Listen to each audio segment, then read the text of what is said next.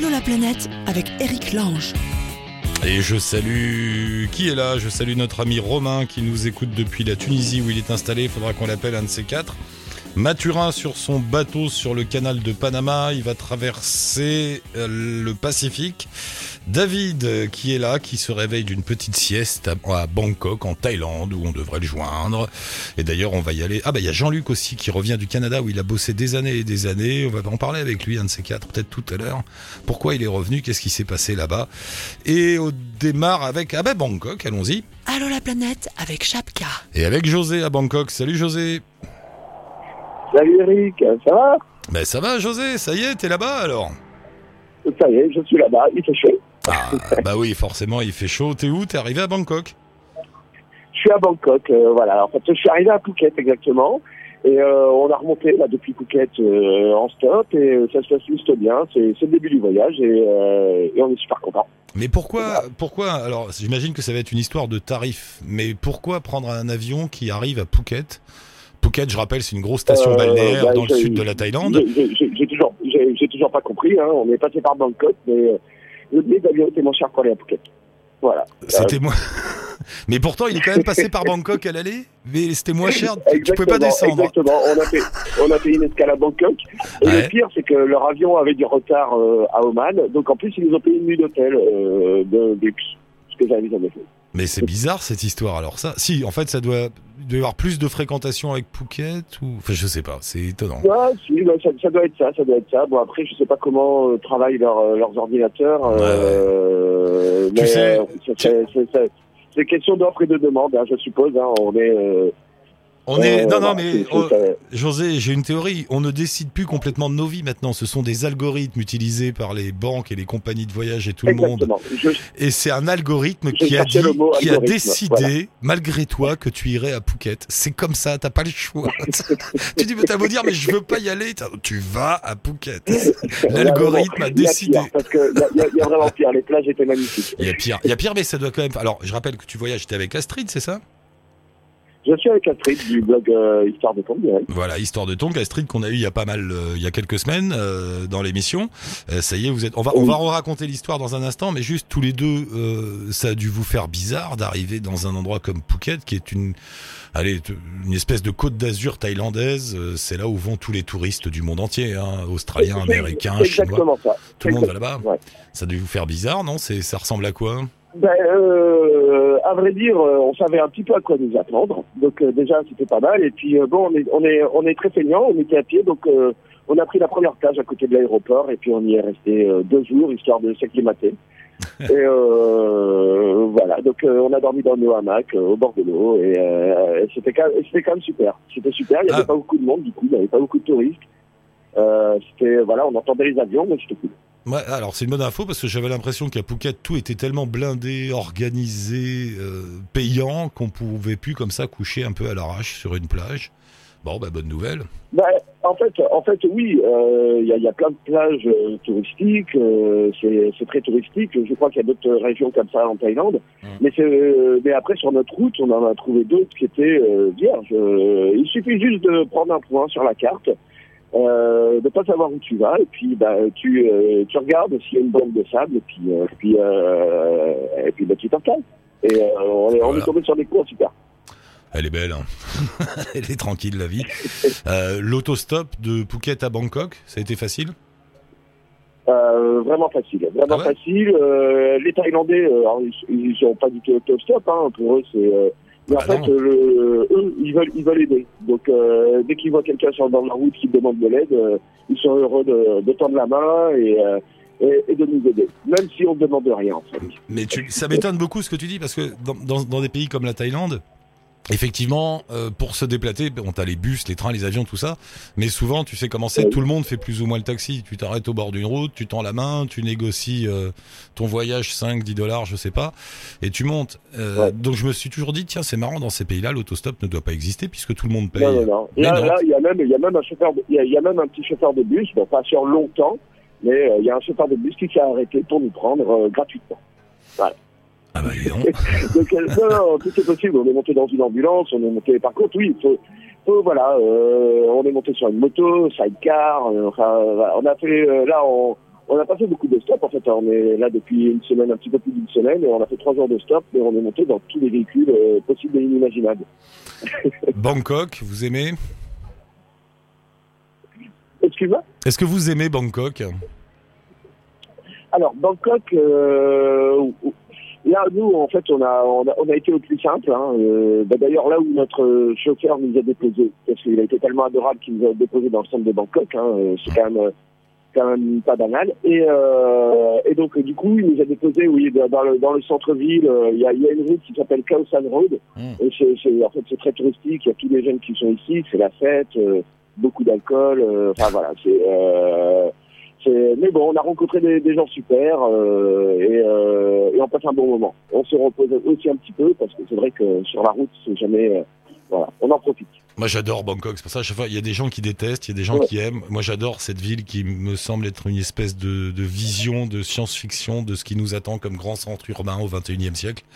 Un mélange d'hyper-modernisme et de bordel total. Euh, non c'est vrai, Bah, moi, je assez- m'attendais pas du tout à ça en plus, tu vois. Donc, euh, je, suis, je suis totalement d'accord avec toi. Euh, on est arrivé à Bangkok de nuit et euh, on a vu plein de, euh, de gratte-ciel, si tu veux. Ouais. Et j'ai dit putain, mais ça ressemble à, ça ressemble à New York. Mais il y a ça, il y a ça. euh, et- bon, on, a- on arrive à Bangkok. Il y a ça, et en même temps, ce qui est, ce qui est extraordinaire, c'est qu'en bas des gratte-ciel, bon, chez nous en Occident, en bas des gratte-ciel, il y a rien. Il y a une plaque de béton et des, Ouais. et, des militaires pour surveiller. Chez eux, en bas des gratte-ciel, t'as toute une vie qui semble être la même qu'il y a deux ou trois siècles, avec euh, les petites vieilles qui sont là, les gosses qui jouent, les types qui vendent des brochettes de poulet ou de je ne sais quoi, euh, les petites bicoques. Donc c'est un mélange à la fois de, de villes complètement fourmilières, euh, anciennes, avec planté là-dedans des buildings ultra modernes avec euh, toutes les plus grandes marques, les plus grandes banques. et ça. Et, Et ça, c'est euh, génial. L'activité, l'activité Ouais. est énorme. Euh, Bangkok, c'est une ville très, très, très active.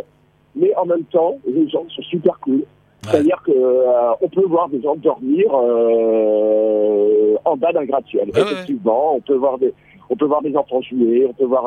c'est, vrai que c'est une ville très particulière. Moi, j'ai une théorie karmique là-dessus. C'est très, per- c'est, Ah. oui, oui, parce que effectivement, en Thaïlande, c'est assez étonnant, et même dans Bangkok, qui est donc une ville hyper active, euh, économique, où on brasse beaucoup d'argent, enfin tout ça. Tu vois des gens qui ne font rien.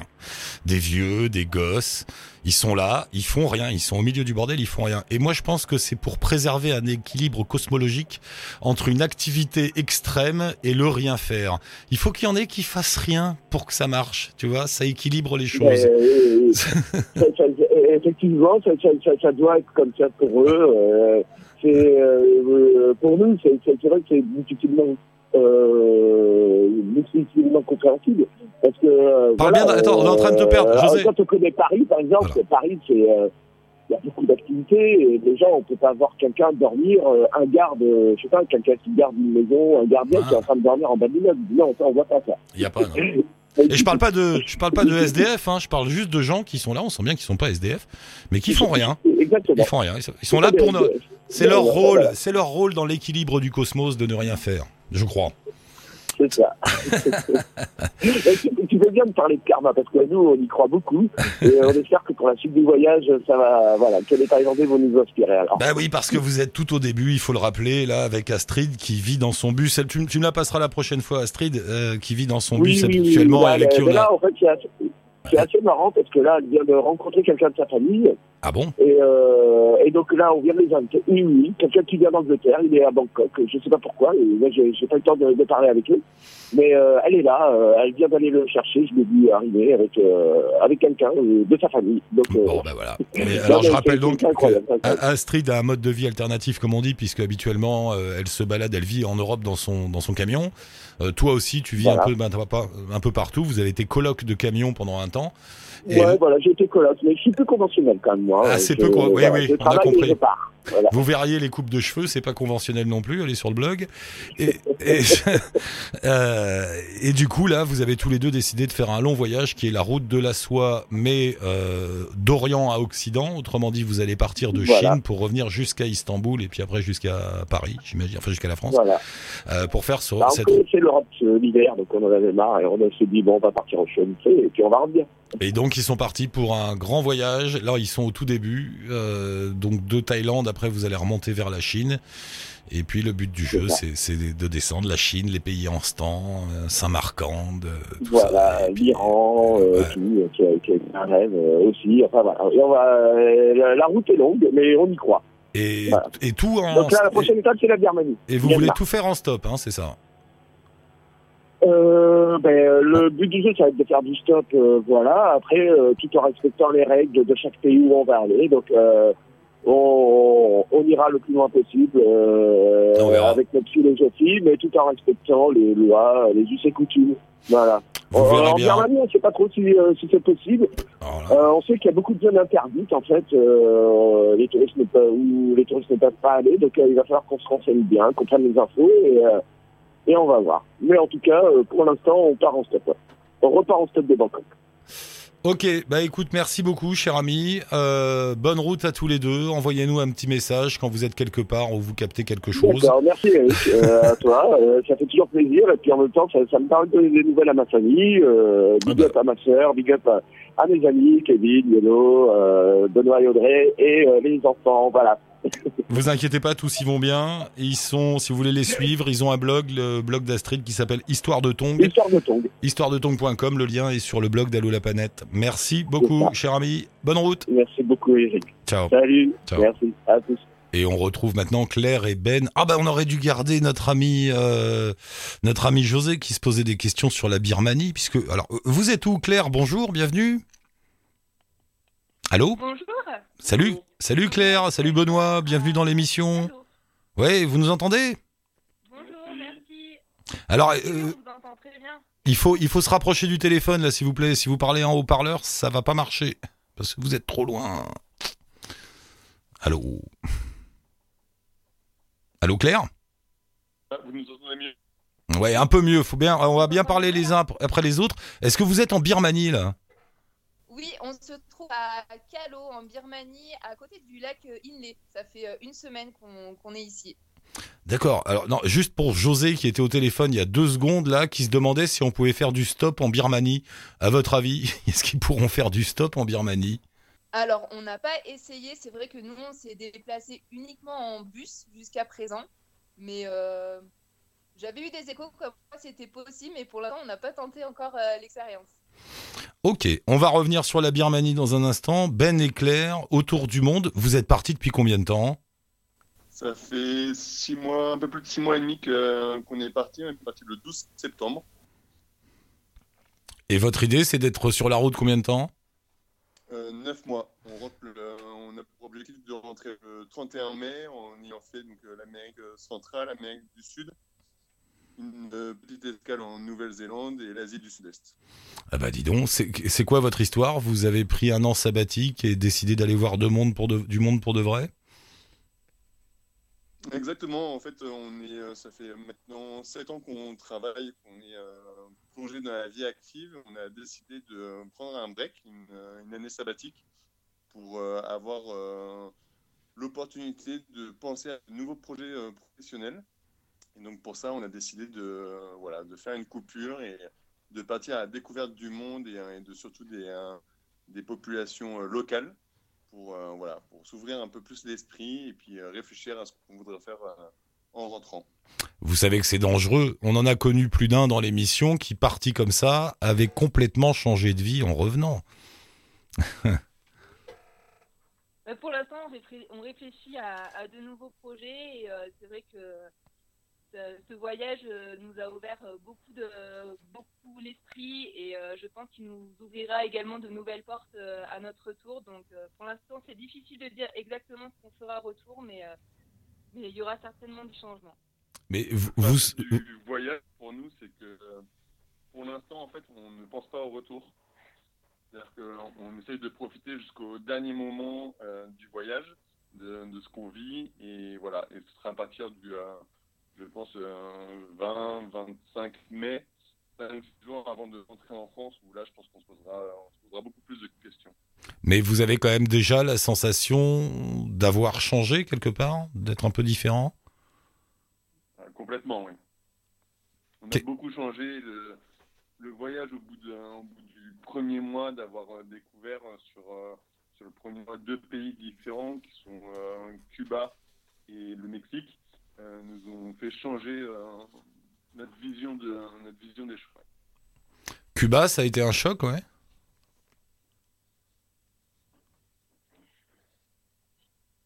Alors, euh, Cuba, c'est euh, c'était donc la première, la première escale de notre euh, tour du monde. Donc, on mis euh, directement dans le bain du voyage. Il y a une ambiance très particulière à, à Cuba. Il y a toutes ces vieilles, euh, ces vieilles voitures américaines qu'on croise partout dans les rues.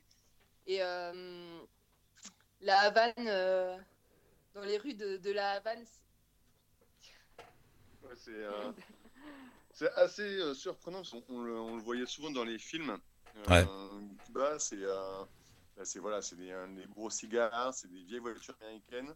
Et on a découvert aussi des gens qui étaient, euh, très agréables, euh, quelques rencontres qui sont, inoubliables, euh, des plages magnifiques et également sur un côté un peu, moins sympa, une américanisation qui est de plus en plus présente dans ce pays, où parfois on a peu l'impression d'être des, un- passe-moi l'expression, mais entre guillemets des planches à billets.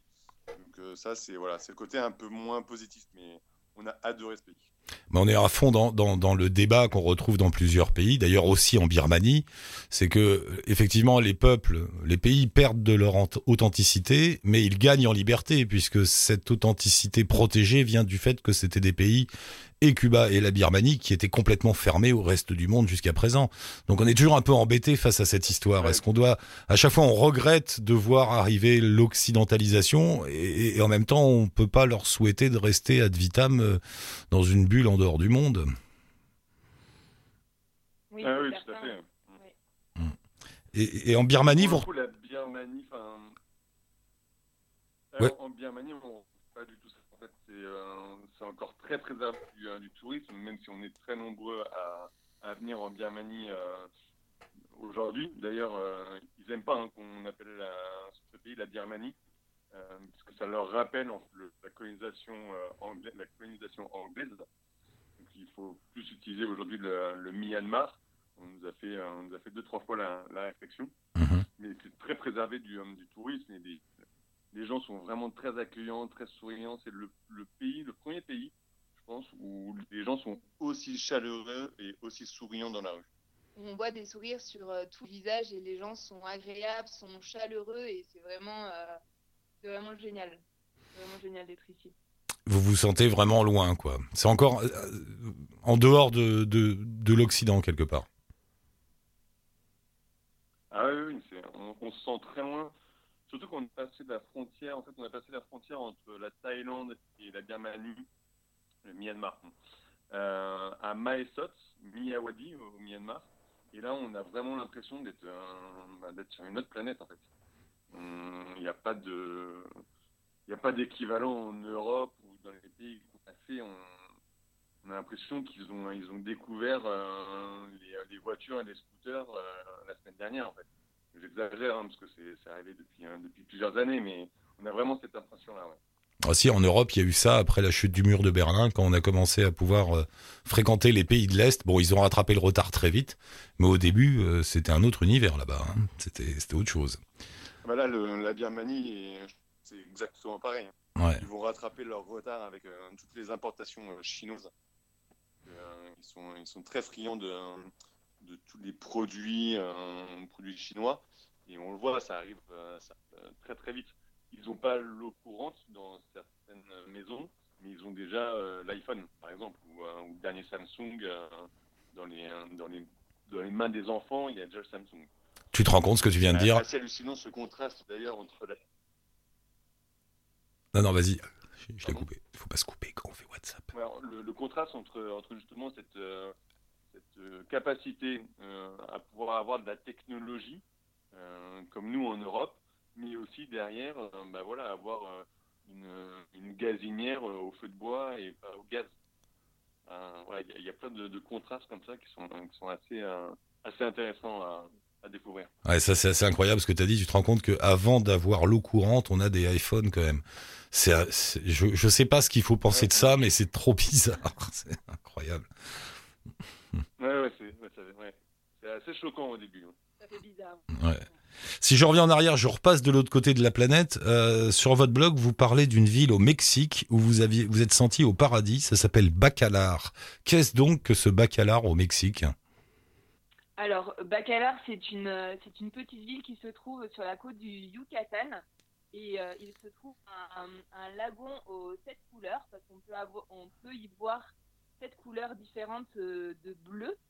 Et euh, c'est un endroit vraiment euh, paradisiaque. L'eau est turquoise sur des centaines de mètres. Et c'est vrai qu'en y allant, on ne s'attendait pas du tout à ça, parce qu'en plus, c'est un coin qui, est très peu fréquenté des touristes. Et on s'y est senti vraiment, vraiment très très bien. On devait initialement y rester une seule journée et puis on a prolongé notre séjour de quelques jours. Donc c'est à faire. Un incontournable du Mexique. Bacalar au Mexique. Si vous voulez voir un lagon aux sept couleurs, on m'a dit, je connaissais pas. hein. Et il y a, il y a une ville où vous avez craqué aussi, que vous avez l'air d'avoir aimé, c'est Granada au Nicaragua. Oui, effectivement, c'est pareil. C'est euh, une ville euh, assez colon- colonisée, euh, coloniale, pardon, qui reste un peu dans son jus, qui est vraiment agréable. On y est passé 3-4 jours. Et pareil, on a fait des, euh, belles rencontres, euh, des enfants euh, notamment, qui nous ont fait découvrir la ville à vélo. Donc on n'avait pas de vélo, mais gentiment, ils ont, ils ont décidé de nous en prêter un. Donc euh, en fait, bah, ils avaient deux vélos pour deux et on s'est retrouvé avec deux vélos pour quatre.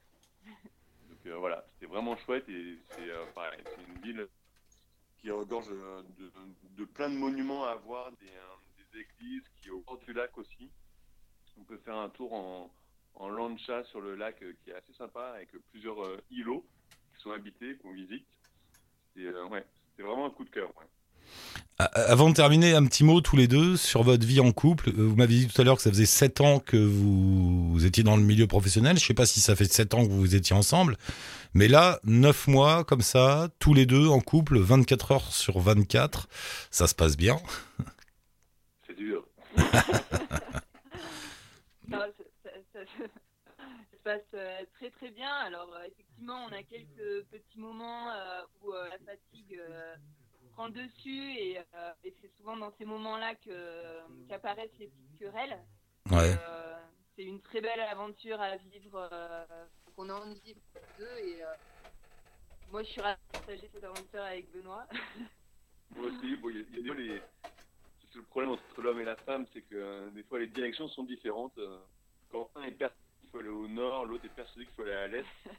La fatigue n'étant pas, des fois, voilà, c'est un peu compliqué. Mais, euh, mais sinon, sur les six mois, euh, six mois qu'on a fait, euh, qu'on est parti de France, euh, il n'y a pas eu de grosses querelles, il n'y a pas eu de, de grosses embrouilles, euh, si ce n'est de, voilà.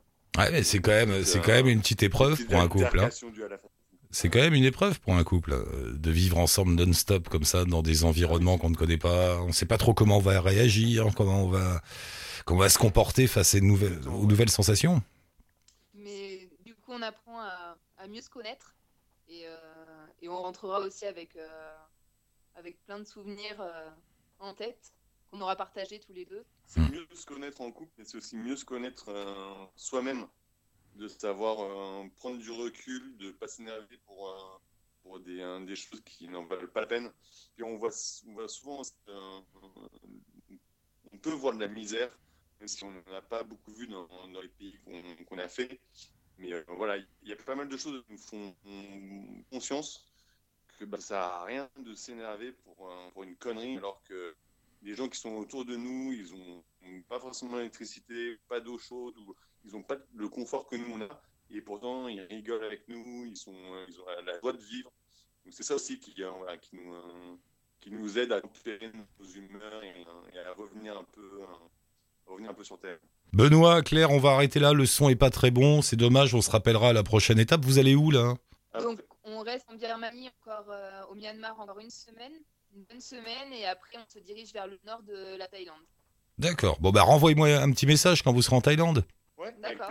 Ok Ça marche, merci à tous les deux. Je mets un lien avec votre blog euh, livredevoyage.com et la page Facebook aussi, si vous voulez les joindre, en savoir plus sur eux. Merci beaucoup Claire et Benoît, bonne route, à bientôt. Super, merci, Merci beaucoup. à vous. Pro- Eric, à. Profitez bien, les gens heureux autour du monde. Et je vous présente Ludovic aujourd'hui. Bonjour Ludovic, bienvenue. Bonjour, merci. Ludovic, t'es où là? Bah, J'ai fait ton numéro, en fait, euh, il y, a un- il y a un indicatif international, je savais pas, t'es où? Ouais, en fait, je suis à Genève. À Genève. Voilà, Grand. Ah, C'est du judo. eh et, et tu, tu es suisse? Non? Non, du tout, en fait. euh, non, moi, j'habite en Haute-Savoie. D'accord. Et et je tu- suis, euh, je suis ch'ti d'origine, voilà. D'accord. je suis descendu pour les montagnes et puis euh, petit à petit, ben, j'ai migré vers, vers, le, vers la Suisse. Ok, et tu, tu travailles en Suisse? Oui, tout à fait, ouais. ah, ah, tu fais partie de ces gens qui travaillent en Suisse et vivent en France? Voilà, ouais, les, les méchants, ou je sais pas comment on peut dire ça. Non, non, c'est bien, c'est le bon plan parce que le salaire suisse est plus élevé et le loyer français est moins cher. Donc, euh, c'est tout ouais, ouais. hein, c'est tout. Ouais. Non, non, c'est pas moi qui vais te reprocher un plan comme ça. C'est bien pour tout le monde. C'est parfait. Euh, et, et tu travailles dans quoi d'ailleurs? Je suis dans l'informatique. D'accord, parce que toi, ton truc, en dehors de ton métier d'informaticien, euh, c'est de courir. Voilà, tout à fait, ouais. J'ai découvert la, la course à pied il y a, il y a 11 ou 12 ans. Donc j'ai commencé traditionnellement par la, un peu par la piste, euh, les 10 bornes, les, les semis, euh, donc un peu les trucs où tu as un peu le nez sur le, sur le chrono. Hmm. Donc au bout d'un moment, ça m'a un petit peu lassé. Euh, en me disant, bah, c'est con, on a des belles montagnes à côté. Moi, je suis un peu un amoureux de la montagne. Donc j'ai dit, tiens, bah, je vais commencer à faire un peu de, de course nature. Donc j'ai commencé par les 10 bornes, après les 20 bornes. Puis petit à petit, bah, il y a des potes qui m'ont dit, ah bah tiens, pourquoi tu ferais pas un 40, un 60 Fais, ouais, t'es fou, je fais, c'est, énorme. Hmm. Puis ouais, petit à petit, bah, j'ai glissé là-dedans, puis après, je suis parti jusqu'à faire des, des ultras de 260, euh, 260 km. hein. Et, et donc, tu fais du Donc, trail, euh, ce qu'on appelle du trail maintenant. C'est des longues courses dans la, dans la nature. Et Voilà. tu m'as envoyé un petit message pour me parler d'une opération que tu lances en juillet prochain.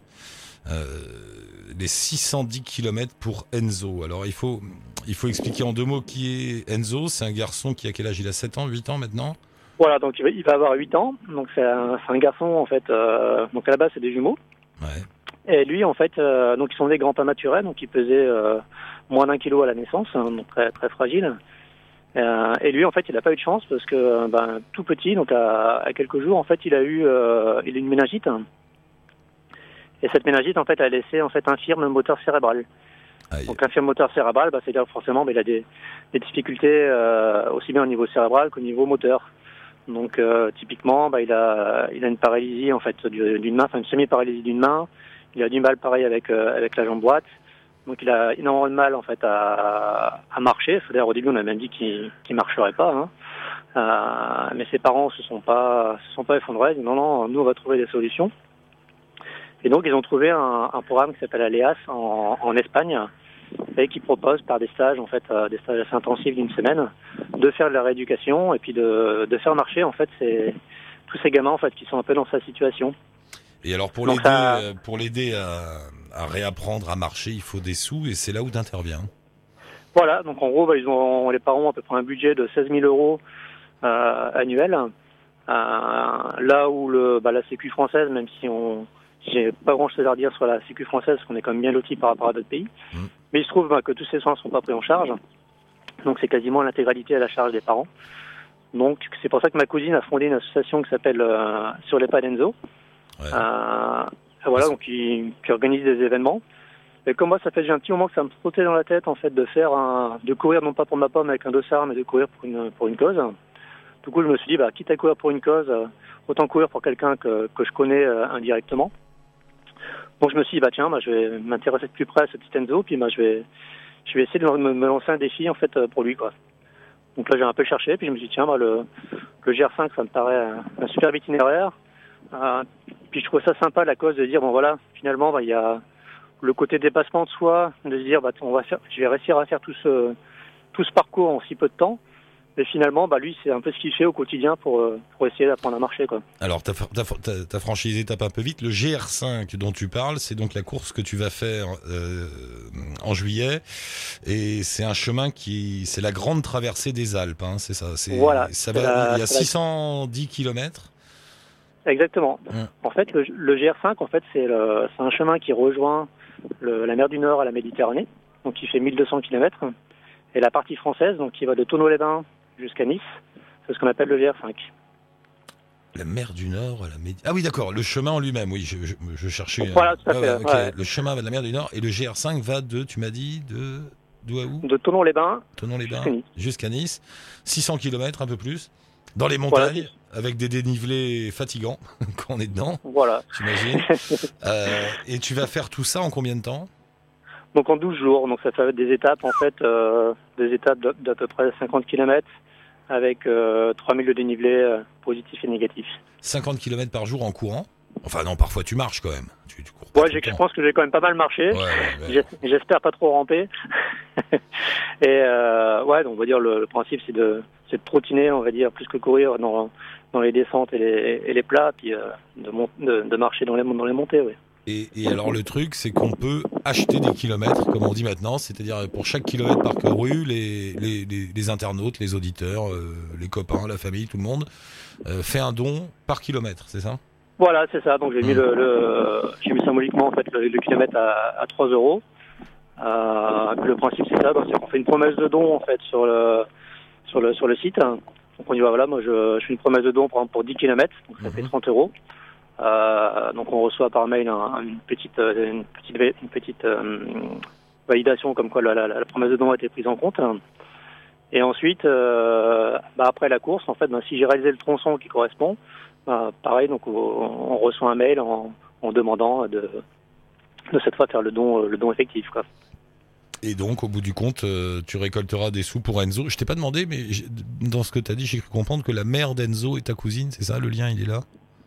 Non, non, du tout, Non, du tout. C'est, en tout. fait, c'est, c'est, c'est une amie des parents. C'est une amie proche des parents, voilà. D'accord, une amie proche des parents et ta cousine, d'accord. Voilà, Ça, tout à fait, ouais. Ah oui, donc t'as pas de lien de parenté avec Enzo, tu fais juste ça comme ça. euh. Voilà, exactement. Disons que je, euh, j'avais regardé un peu, j'avais regardé différentes associations, hein, mais c'est vrai que bon, le, plutôt que de faire d'une grosse association où on a toujours le doute, on sait, on se dit bah, est-ce que l'argent va être utilisé à 100% Quelle est la partie qui va être utilisée euh, pour les frais de fonctionnement? Là, je sais que voilà que chaque euro euh, sera utilisé pour le pour la rééducation, que ce soit rééducation euh, au niveau moteur ou pour les aides. euh, euh, les aides euh, plus pour le, le, le- côté euh, le côté scolaire on va dire assistance scolaire Or donc, mon cher Ludovic, bravo, merci. Euh, je mets un lien bien évidemment sur la page d'Allo la planète avec le blog pour Enzo, 610 km-pourenzo.fr. Le lien est là, vous y allez, vous jetez un coup d'œil, vous regardez l'histoire et vous achetez quelques kilomètres pour euh, aider Enzo à remarcher. C'est beau, c'est plein de symboles, c'est magnifique. Mon cher Ludovic, bonne chance. Euh, comment on fait Merci. Euh, Tu sais, avant, avant le départ, enfin, on, va dire vers la fin du mois de juin, on se recontacte, Mhm. ou même régulièrement, si tu veux, tu nous envoies un petit message, Ouais. voir comment ça, comment ça marche, est-ce qu'il y, a- y du monde, puis si tu as, besoin de monde, tu nous appelles, on sait jamais. D'accord. Hein je, je pensais même pendant le pendant l'épreuve, en fait, ben, je pas vers le vers le Avec milieu, plaisir. je passe un petit coup de fil. Ouais. On, écoutera on- ton essoufflement. J'ai fait 50 km, les gars Venez me chercher. Au secours Non, non, faut que tu tiennes. Merci beaucoup, Ludovic, bravo, c'est sympa. Merci à toi. bien Puis joué. merci pour euh, puis merci pour Allo la planète parce que vous nous faites vous nous faites rêver avec les avec tous les récits. Mais je t'en prie, merci. À bientôt, Ludovic. Et embrasse. Bye, à bientôt. Salut. Pour aider Ludovic à aider Enzo, donc vous avez compris, le lien 610 km pour Enzo, le lien est sur la page, euh, sur le blog d'Allo la planète, comme tous les liens avec tous les auditeurs qui sont passés aujourd'hui.